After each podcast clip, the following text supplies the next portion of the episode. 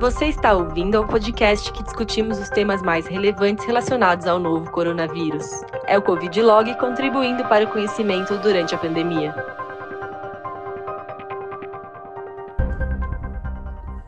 Bom, boa tarde. Meu nome é Aline, sou médico oncologista aqui do Hospital Israelita Albert Einstein.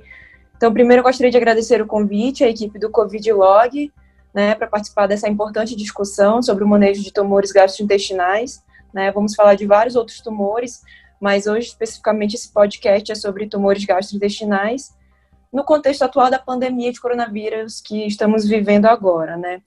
Então, para falar um pouco sobre o assunto, estão aqui comigo dois colegas do Centro de Oncologia, Dr. Diogo Bugano e Dr. Roberto Pestana, ambos oncologistas, referência do nosso centro no tratamento de tumores gastrointestinais.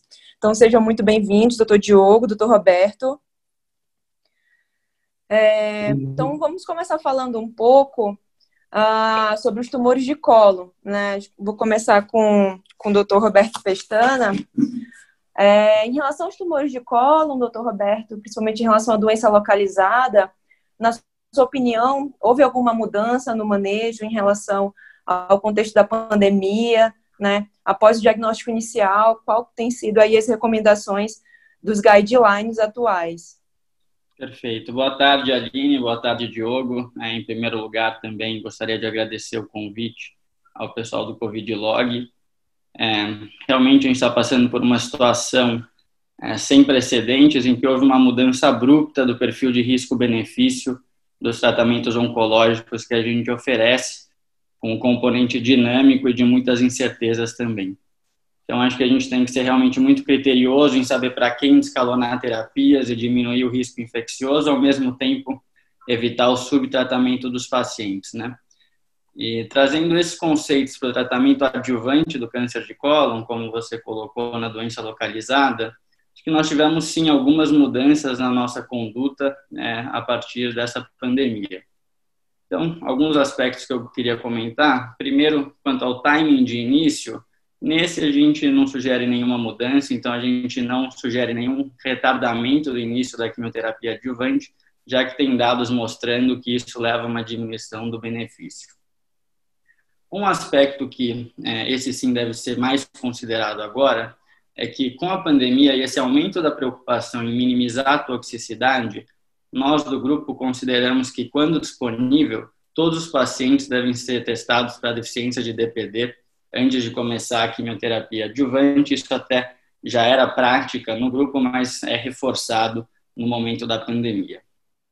Em relação a alguns contextos clínicos específicos, no câncer de cólon estadio 3, é, o que mudou é que atualmente na, na minha prática e no Vila Santa Catarina, a prática da equipe, a gente está indicando tratamento com capestabina e oxaliplatina, né, o esquema Capox ou Xelox, por três meses para todos os pacientes com estadio clínico 3. Né? Isso com base na colaboração IDEA, Antes da pandemia, nós oferecíamos três meses para os pacientes estadio 3 de baixo risco, né, que seriam os T3N1, e para os estadio 3 de alto risco, que seriam T4 ou N2, nós oferecíamos seis meses. Mas, é, trazendo para o contexto atual e sabendo que o benefício adicional desses três meses a mais é muito pequeno, a gente optou por reduzir para três meses para todos os pacientes com estadio 3. É importante aqui notar só que dados atualizados do IDEA vão ser apresentados na ASCO, né, no fim de maio, então a gente deve é, prestar atenção para ver se vai ter alguma mudança nessa recomendação. Um subgrupo específico também, é, dentro dos pacientes com estadio 3, em que existe muita discussão e controvérsia, é o uso da oxaliplatina para pacientes acima de 70 anos, né? E, e acho que aqui é um, um outro aspecto dentro da pandemia é que se nós não usarmos oxaliplatina, nós estamos falando de um tratamento de seis meses, né, com é, florpirimidina monodroga, e não é claro como isso se compara com três meses de capox. Então, é, pelo menos essa é a minha visão, é, isso eu não sei se o Diogo compartilha, que em pacientes FIT, independente da idade, eu considero que três meses de capox continua sendo a escolha é, para esses pacientes com estádio 3. E nos pacientes com estadio clínico 2, para quem o benefício da quimioterapia adjuvante já é mais incerto, acho que a maioria dos pacientes não deve receber.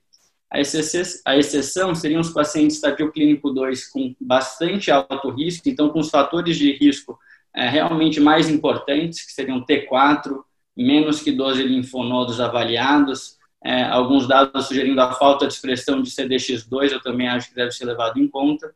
E nesses a gente pode considerar aí a, ter, a terapia com florpirimidina isolada por seis meses, e dando preferência para a capecitabina, que é uma droga oral com menos visitas ao hospital. Então, acho que essa é a minha visão sobre o tratamento adjuvante do câncer de cólon hoje, é, dentro do contexto da pandemia. Muito bom, doutor Roberto. Doutor Diogo, você quer acrescentar alguma coisa em relação a esse tópico? Você tem feito algo diferente, alguma recomendação diferente? Olha, eu concordo completamente com o Roberto. Eu acho que essa pandemia está obrigando a gente a rever os dados de adjuvância de câncer de cólon né, e entender melhor quais são os pacientes que realmente têm benefício, né, e incorporar esses dados novos, principalmente do IDEA, que permitem a gente a, a fazer menos quimioterapia. Né. Até agora, alguns médicos ainda não tinham incorporado o IDEA, e acho que essa pandemia vai servir, de certa forma, para a gente incorporar o IDEA na nossa prática do dia a dia, mesmo após a pandemia. Certo, doutor Diogo.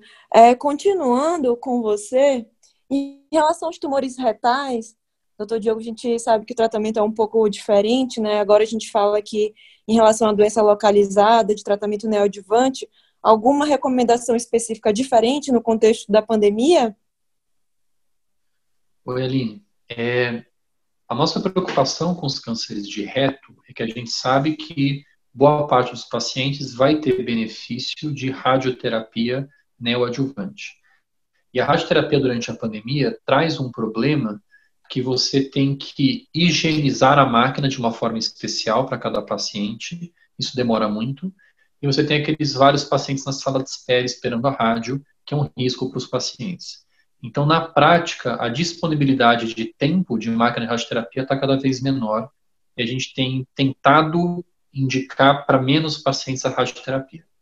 É, o que a gente sempre fez no nosso serviço e faz mais ainda é estadiar 100% dos pacientes com ressonância e só indicar a radioterapia para aqueles pacientes que têm tumores com a margem circunferencial de ressecção comprometida ou para tumores T4 ou para tumores muito baixos, muito perto do esfíncter anal, que estejam em risco de perder o esfíncter. Então, mesmo tumores T3, menos tumor, mesmo tumores N positivo, que sejam de reto médio para alto, que tenham margem circunferencial livre na ressonância, mesmo antes da pandemia, a gente não recomendava radioterapia, porque o benefício é muito pequeno ou mesmo nenhum nesses pacientes. O que a gente mudou agora durante a pandemia foi relembrar os dados da radioterapia short course. A radioterapia short course é uma técnica que hoje em dia é padrão no norte da Europa e que vem aos poucos sendo usada no resto do mundo, em que você faz cinco frações de radioterapia, então segunda a sexta, e cada fração de 5 Gray. Se fizer a conta, 5 vezes 5 é 25, dá a impressão que essa é uma dose menor de radioterapia, mas como você faz mais rádio por dose, a dose efetiva fica muito maior e chega perto dos 55, quase 60 Gray de dose efetiva. E assim se permite tratar o paciente em só 5 dias, em vez de 20, 24 ou 27. É, para os tumores que a gente tem indicado radioterapia aqui, a gente tem feito short course, especificamente durante a pandemia, o short course ele pode ter um pouco mais de toxicidade aguda, tá? E você também deve esperar seis a sete semanas após o short course para reavaliar o paciente, tanto para você ter mais tempo para ter resposta da radioterapia, quanto para você ter a resolução da toxicidade aguda da rádio para daí poder operar. Perfeito, doutor Diogo. Agora, passando um pouco, a gente estava falando de doença localizada, passando um pouco agora para a doença metastática, né, tanto tumor de cólon quanto tumor de reto, né, é, queria perguntar para o doutor Roberto, então, ah, quais as mudanças aí a gente tem recomendado em relação ao manejo da doença metastática. A gente sabe que cada paciente é, tem um, um, perfil diferente, né? Tem um volume de doença diferente. Então, queria que você comentasse um pouquinho, Roberto, sobre, sobre esse contexto aí. Duas drogas, três drogas, o risco maior de eventos adversos. Eu queria que você comentasse um pouquinho. É, muito bom, Aline. Acho que o que você até já introduziu na pergunta é muito importante, Aline, quanto a é importante entender o perfil de cada paciente na doença metastática, né?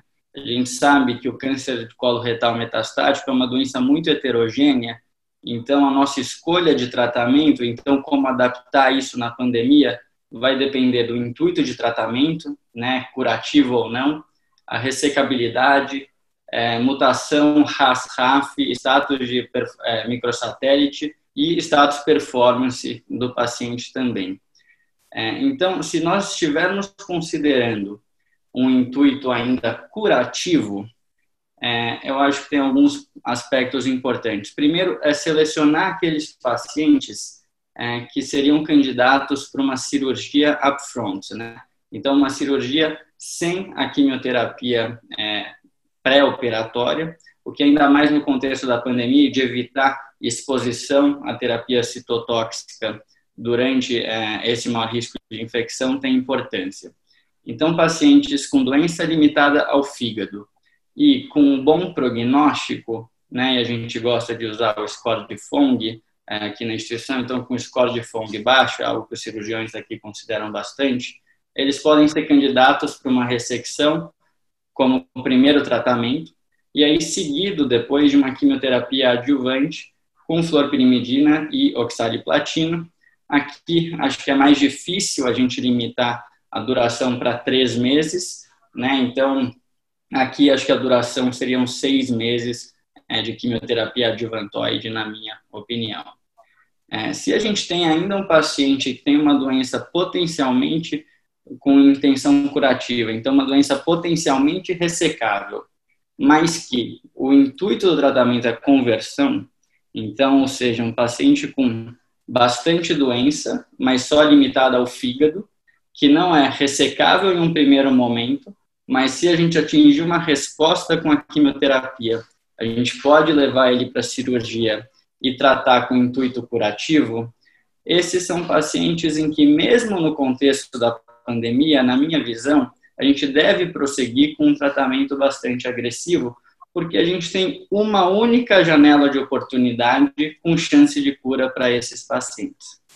Então, aqui eu acho que não muda muito em relação ao algoritmo basal. Essa é uma situação, acho que a única aqui é, dentro do câncer de colo metastático no contexto atual que eu consideraria um triplet, né? Então, com um Fofoxiri, pela maior taxa de resposta, é, maior taxa de ressecção R0 em diversos trabalhos, então, em pacientes que tivessem um tumor do lado direito, né, ou é, com mutação é, KRAS, NRAS ou BRAF, é, fofoxile, podendo adicionar ou não é, bevacizumab. E se o paciente tem um tumor RAS selvagem do lado esquerdo, a gente pode considerar ou um doublet com anti-EGFR, como Fofox com anti-EGFR, ou até a terapia tripla, né, Fofoxile com anti-EGFR. E aqui acho que agora fica ainda mais importante o conceito de, nesses pacientes, tratar até a ressecabilidade, né? A gente vai estar fazendo um tratamento agressivo com riscos de complicação e não até a melhor resposta. Então, tratar para atingir a ressecabilidade, aí conseguir fazer a cirurgia, é, tirar esse paciente da terapia citotóxica durante esse período, e aí depois da cirurgia, aí sim planejar o restante é, do tratamento pós-operatório sistêmico quando for indicado. E, por outro lado, se a gente considerar os pacientes que a gente está tratando com intuito paliativo apenas, né, sem um potencial de ressecção e de cura, apesar dos dados favoráveis, até com dados mais recentes, né, a publicação recente do TRIBE 2, é, com a terapia tripla de Fofoxiri, eu acho que não é o momento ideal da gente considerar esse o padrão de tratamento para todos os doentes, né? Então, aqui eu, eu acho que a terapia dupla, né, citotóxica com um backbone de Fofox ou Folfiri, continua sendo padrão. E considero ainda também a, a adição dos anticorpos como padrão nesse momento, então, um anticorpo anti-GFR em pacientes é, RAS-RAF selvagem e com tumor primário do lado esquerdo, e do Avast, né, do bevacizumab, se um tumor do lado direito ou com mutação nesses genes.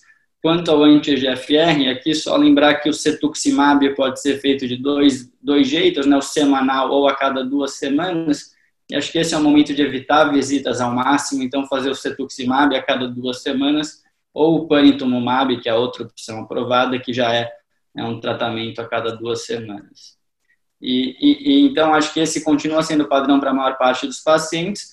Lógico, aí situações especiais que eu acho que vale a pena comentar seriam os pacientes frágeis, né, idosos com muitas comorbidades, em que um tratamento é, citotóxico com droga única, por exemplo, é, com capecitabina, associado a Avastin, pode ser considerado. Acho que até nesse contexto em que a gente descalou na quimioterapia citotóxica, a adição do antiangiogênico tem mais significado, né?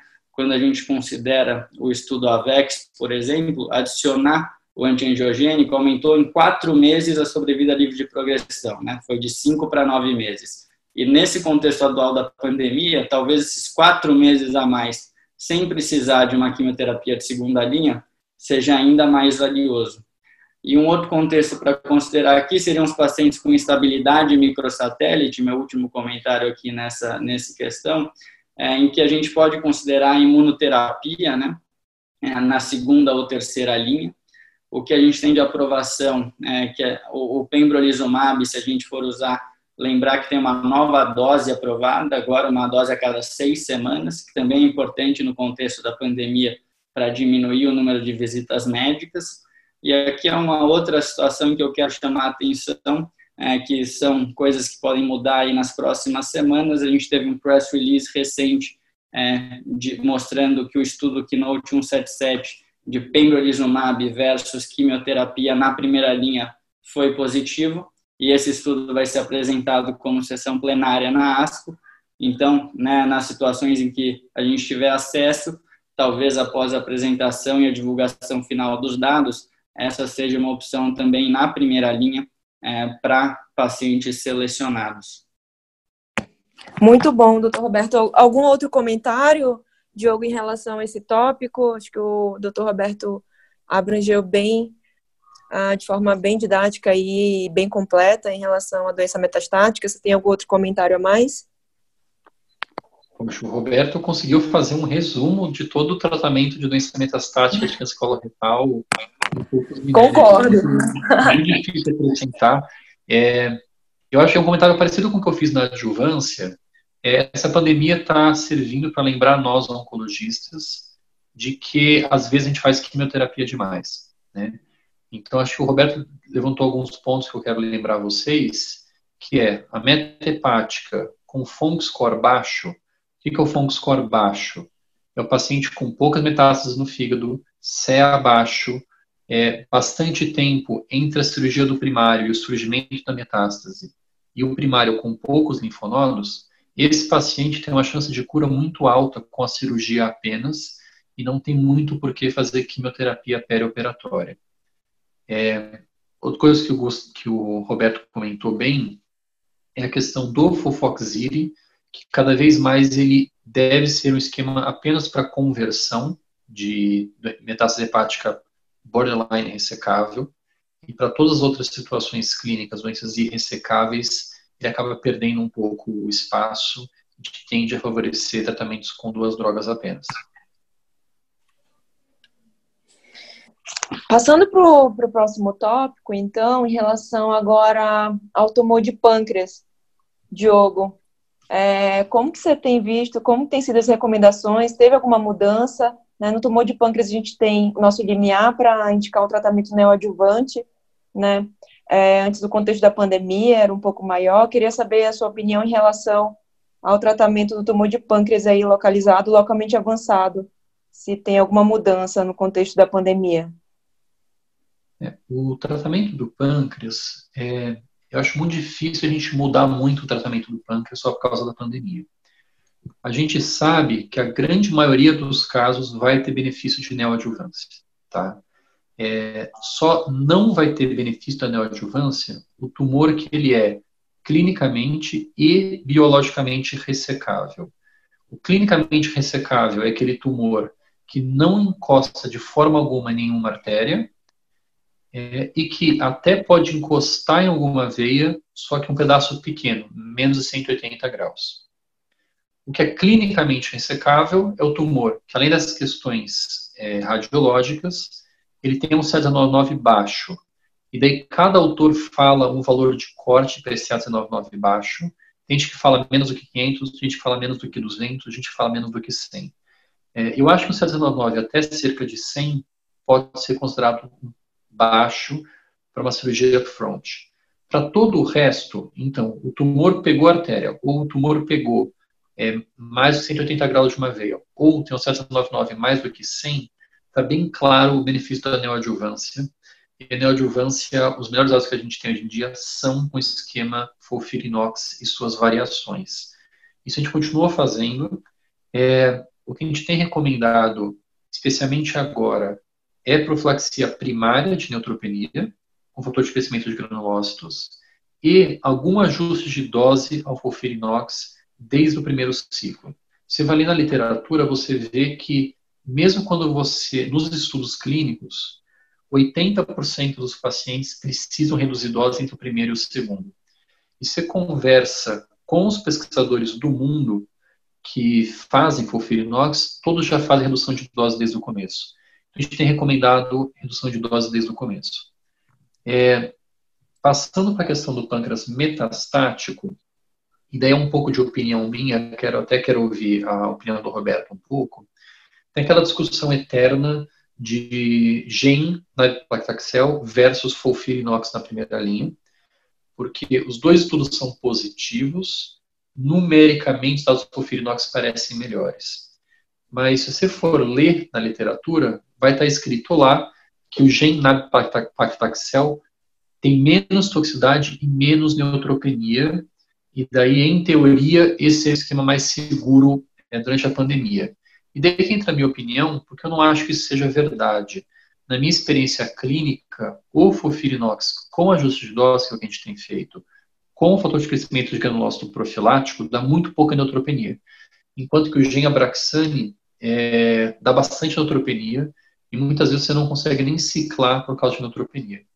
Então, apesar de a literatura falar que esse esquema é menos tóxico, eu tenho visto menos toxicidade com fofirinox e tenham favorecido isso mesmo durante a pandemia. Eu, eu, até eu concordo com essa parte, Diogo. Eu só é, vou me incluir aqui porque você que falou que queria saber a minha opinião. Eu, eu concordo. Acho que é, na prática, fazendo o ajuste de dose do Folfirinox, como você falou, e a profilaxia primária, a gente não vê muita neutropenia nesses pacientes e menos ainda necessitando internação. É, então, pelos, apesar da gente não ter uma comparação head-to-head, como uma comparação indireta favorece o Folfirinox, eu, eu, concordo que mesmo na situação atual, ele, o Folfirinox continua sendo a opção preferencial para pacientes FIT no câncer de pâncreas metastático. Perfeito. É, vamos mudar então agora para os tumores de estômago. É, eu queria chamar de novo o Roberto para falar um pouco sobre o tratamento do tumor de estômago na doença localizada, né, os esquemas de tratamento, e que você falasse também um pouquinho, Roberto, sua opinião em relação a pacientes que foram operados upfront, que vão ter que receber adjuvância, e o papel também da radioterapia nesse caso. Perfeito, Aline. É, então, no câncer de estômago localizado, é, acho que os únicos pacientes que, na minha opinião e na, na prática que é, aqui do hospital de antes e que não mudou, que devem ser submetidos à cirurgia upfront, seriam aqueles com tumores T1N0. Para tumores acima disso, ou seja, T2 ou N positivo, é, a gente dá preferência à quimioterapia perioperatória. E acho que essa é uma das situações, assim como o, no câncer de pâncreas, que é difícil a gente descalonar de rotina o tratamento. Então, para pacientes que são candidatos, a gente continua indicando a quimioterapia perioperatória com esquema FLOT. É, aqui, de maneira até análoga ao folfirinox, a, gente tem um risco significativo de mielotoxicidade, então, ainda mais no contexto atual, a gente pode considerar uma redução de dose desde o início, né, então reduzir aí o docetaxel e considerar a profilaxia primária com fator de crescimento, né? Lembrar que no estudo FLOT4, que, em que não faziam profilaxia primária, é, metade dos pacientes teve neutropenia grau 3 ou 4. Então, essa, esse é um esquema de alto risco de neutropenia e a gente tem que levar isso em conta e fazer, acho que nessa situação atual, indicar profilaxia primária. Se o paciente, por um acaso, tem um tumor T2 ou N positivo e foi submetido à cirurgia upfront, Aí, é, essa é uma situação em que a gente continua indicando a quimioterapia adjuvante, é, que seria o esquema CAPOX, né, por seis meses. Quanto à, à radioterapia, é, o, o, benefício da radioterapia é, em relação à quimioterapia né, nos tumores de estômago, ele não é bem estabelecido. E com todo o aspecto de dificuldade da radioterapia é, que o Diogo já introduziu no câncer de reto, acho que ainda mais na situação atual, a radioterapia tem um papel muito limitado para o tratamento adjuvante de câncer de estômago localizado e, e não deve ser considerado só em casos muito selecionados. Perfeito. Algum comentário a mais, Diogo, em relação aos tumores de estômago localizado? Não, eu acho que é isso, tá? É, muitos colegas recentemente estavam tendendo a favorecer tratamento neoadjuvante total para estômago e tem algum racional para isso. Mas eu acho que nessa situação que a gente está, é, acho que esse tratamento neoadjuvante total pode trazer mais riscos de complicações da quimioterapia, não é porque a gente não quer complicações da quimio. Então a gente tem feito só o esquema sanduíche convencionalzinho mesmo. Ótimo. É, vamos passar então agora para os tumores de esôfago, um pouquinho mais para cima. Diogo, alguma recomendação diferente para tumores de esôfago localizado? Olha, é, não acho que mude muito agora por causa da pandemia, tá? Uhum. É, talvez o câncer de esôfago, especialmente o SEC, ele continua sendo o tratamento com quimio-rádio que pode ser ou definitivo ou neoadjuvante para uma cirurgia de resgate depois. Acho que a única mudança que a gente fez no serviço, a gente tinha como prática fazer esquemas baseados em platina e fluoroperimidina com a quimio-rádio, porque esses são os esquemas mais estabelecidos na literatura. O problema é que esses esquemas todos envolvem bomba de infusão e várias visitas ao hospital, é, que podem ser arriscados nessa época. E também tem algum risco de mucosite pela bomba de fusão. A gente optou então por, durante aqui a pandemia, no esquema de, né, de quimio-rádio para esôfago, fazer o esquema com cara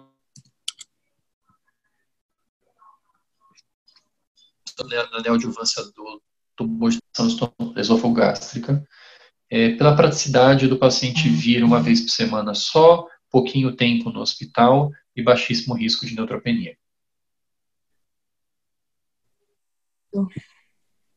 Perfeito, Diogo. É, voltando então aqui para o Roberto, em relação à doença metastática, tanto esôfago quanto estômago, Roberto, queria que você comentasse um pouquinho aí as preferências de, de tratamento. Perfeito, Aline. É, eu acho que essa é uma situação em que a gente não viu grandes mudanças também é, em relação ao que seria indicado com a pandemia.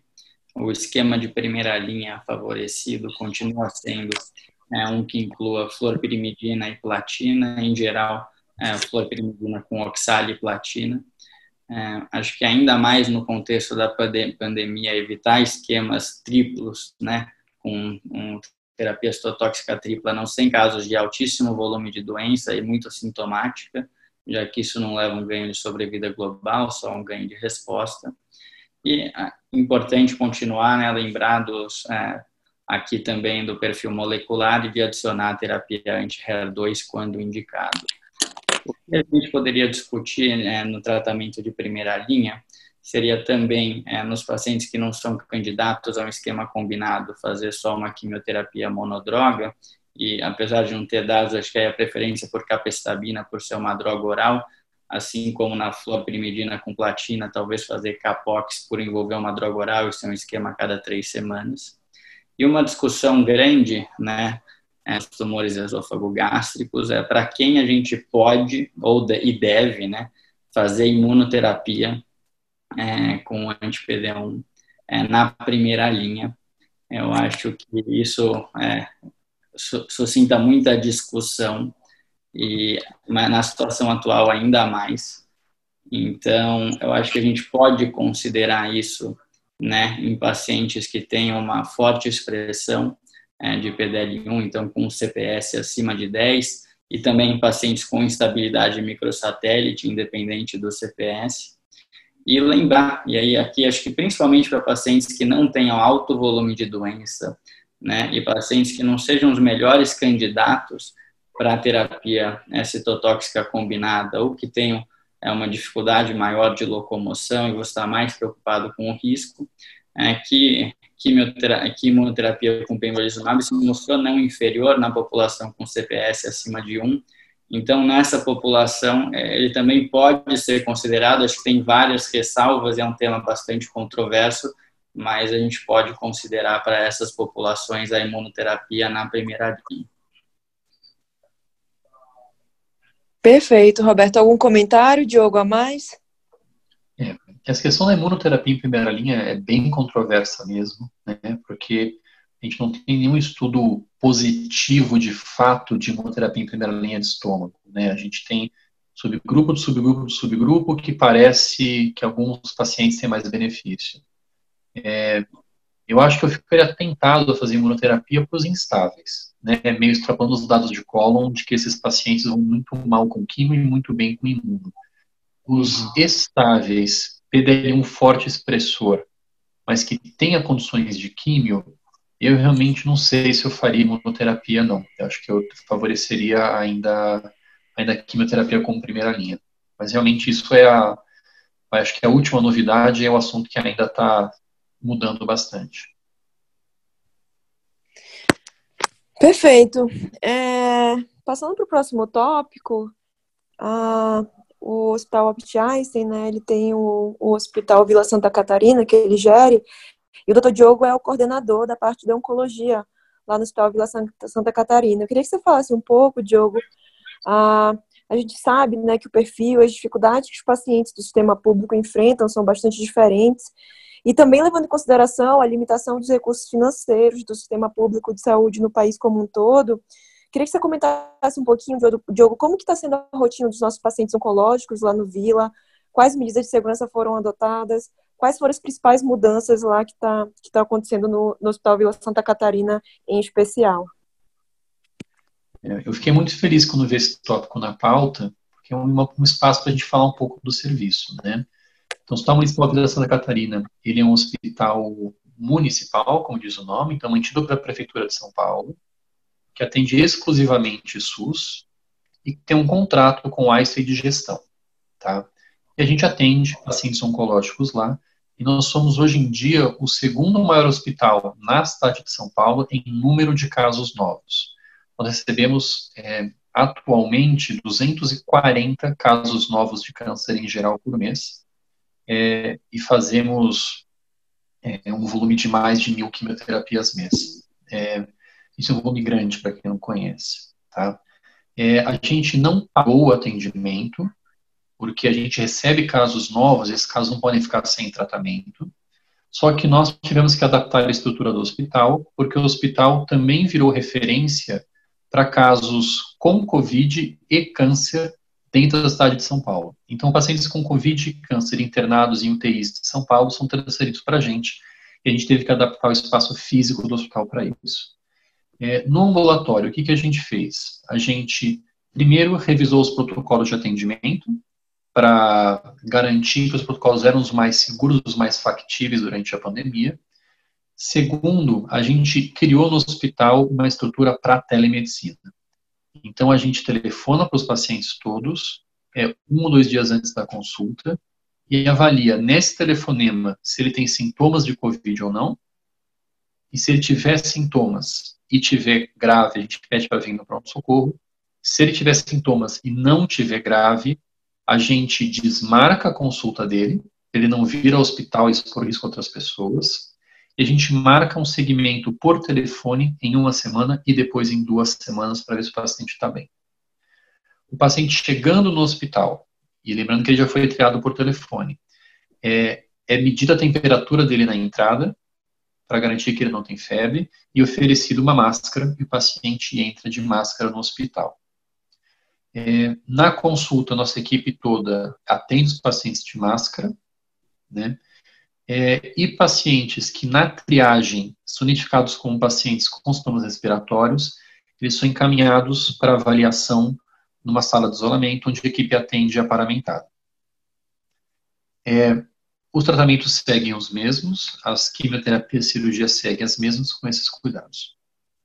E nessa telemedicina a gente tem conseguido é, substituir algumas consultas presenciais pela telemedicina. Então, por exemplo, mulheres com câncer de mama tomando hormonioterapia, que são pacientes que em geral estão muito bem, se elas estão bem na consulta por telefone, a gente libera a próxima dose de hormonioterapia delas e adia a consulta mais para frente. Pacientes que estão fazendo químio, pacientes que estão muito sintomáticos, a gente não consegue adiar. Com isso, a gente teve resultados ótimos.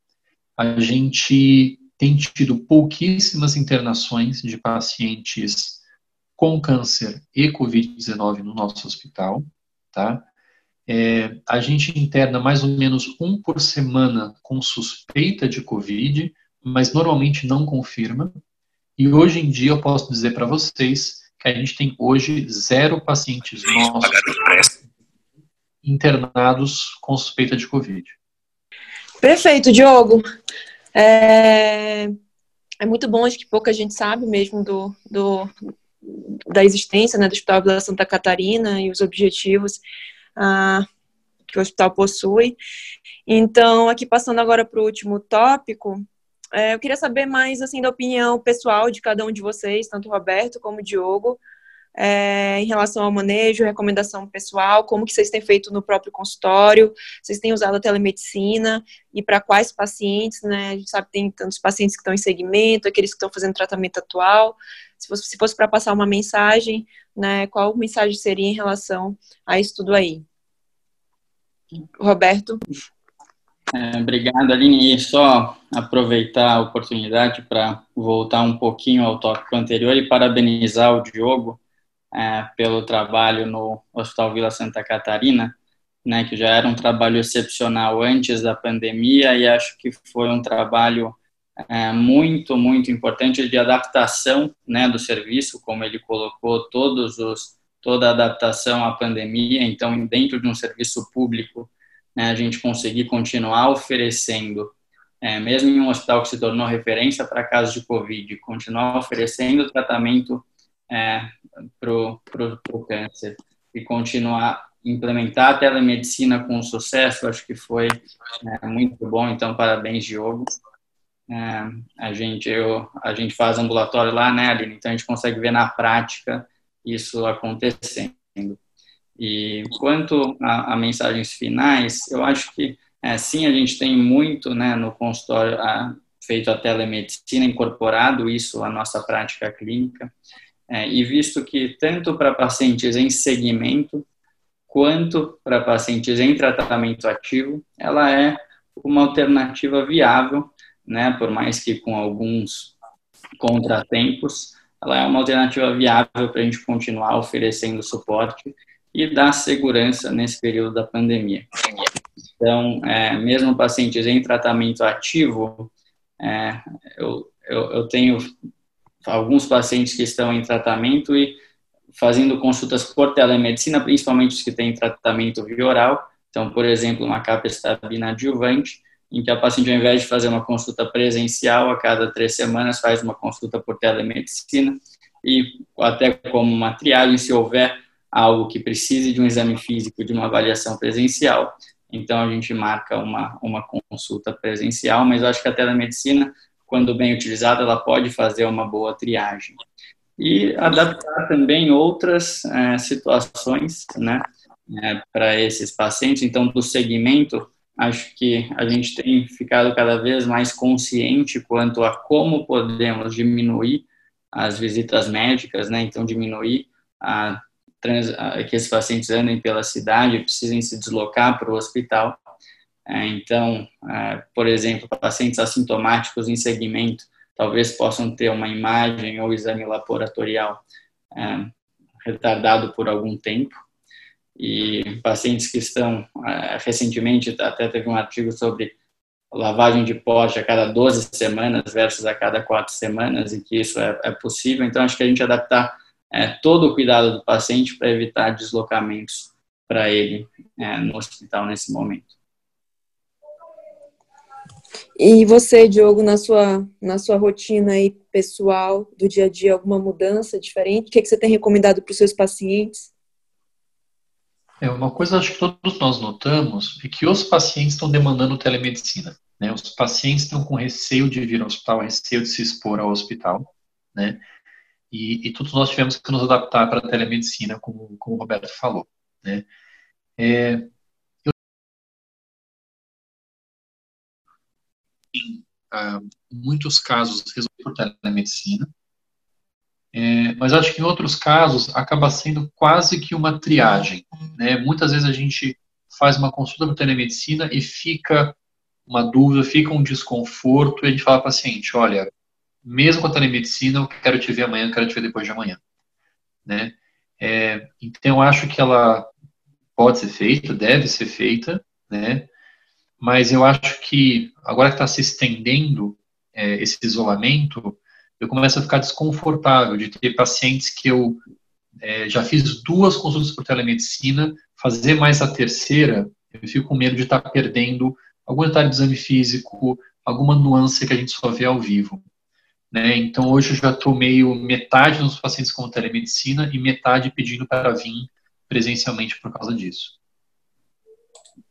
É interessante, né, Diogo, você colocar isso, porque realmente acho que com mesmo com a telemedicina, a comunicação é, pessoal, ela não é, é, muito difícil de você substituir, né? E, e, aí até aqui uma outra questão seriam os pacientes que estão internados, né? É, e com essa dificuldade de acesso de familiares, uma coisa que a gente tem precisado fazer é adaptar até discussões difíceis que a gente tem sobre cuidado oncológico por telemedicina e isso tem sido muito desafiador, né? E, e uma outra coisa que eu acho que é importante a gente comentar e, e que foi trazido para a discussão quando a gente falou do Vila Santa Catarina é que esses as recomendações e o que a gente fala aqui elas são muito dinâmicas, né, em relação à situação epidemiológica que muda a cada semana e é muito importante considerar os contextos específicos é, da região geográfica em que você se encontra e do serviço médico em que você se encontra, né?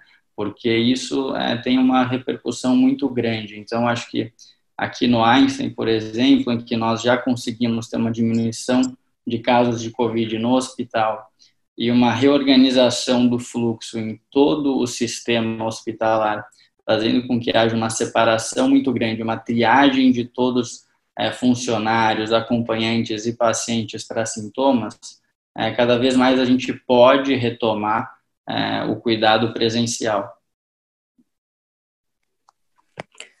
Muito bom, Roberto. Acho que super importante você comentar mesmo a reorganização que o hospital teve né, em relação ao fluxo de, dos pacientes, né, para a questão da segurança quanto ao coronavírus. Muitos pacientes ainda têm tido esse receio de vir ao hospital, muitos precisam vir ao hospital, mas, tá, mas tem esse receio, né, por conta do medo, enfim, de poder contrair o vírus, mas então que você comentou aí super importante, a gente está com um fluxo é, bem, bem rígido aí em relação à segurança do paciente, né?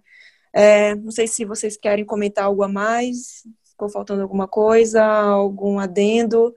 Se não, eu agradeço a participação de vocês. Foi muito boa a discussão. Muito, muito obrigada. Obrigada a todo o Covid Log. E deixo aí para caso vocês ainda queiram comentar algo a mais. Mais nenhum comentário. Obrigado, Aline. Obrigado, Diogo. E, e obrigado ao pessoal do Covid Log. Mesma coisa, obrigado pelo convite, parabéns pelo trabalho. Contem comigo para próximos episódios.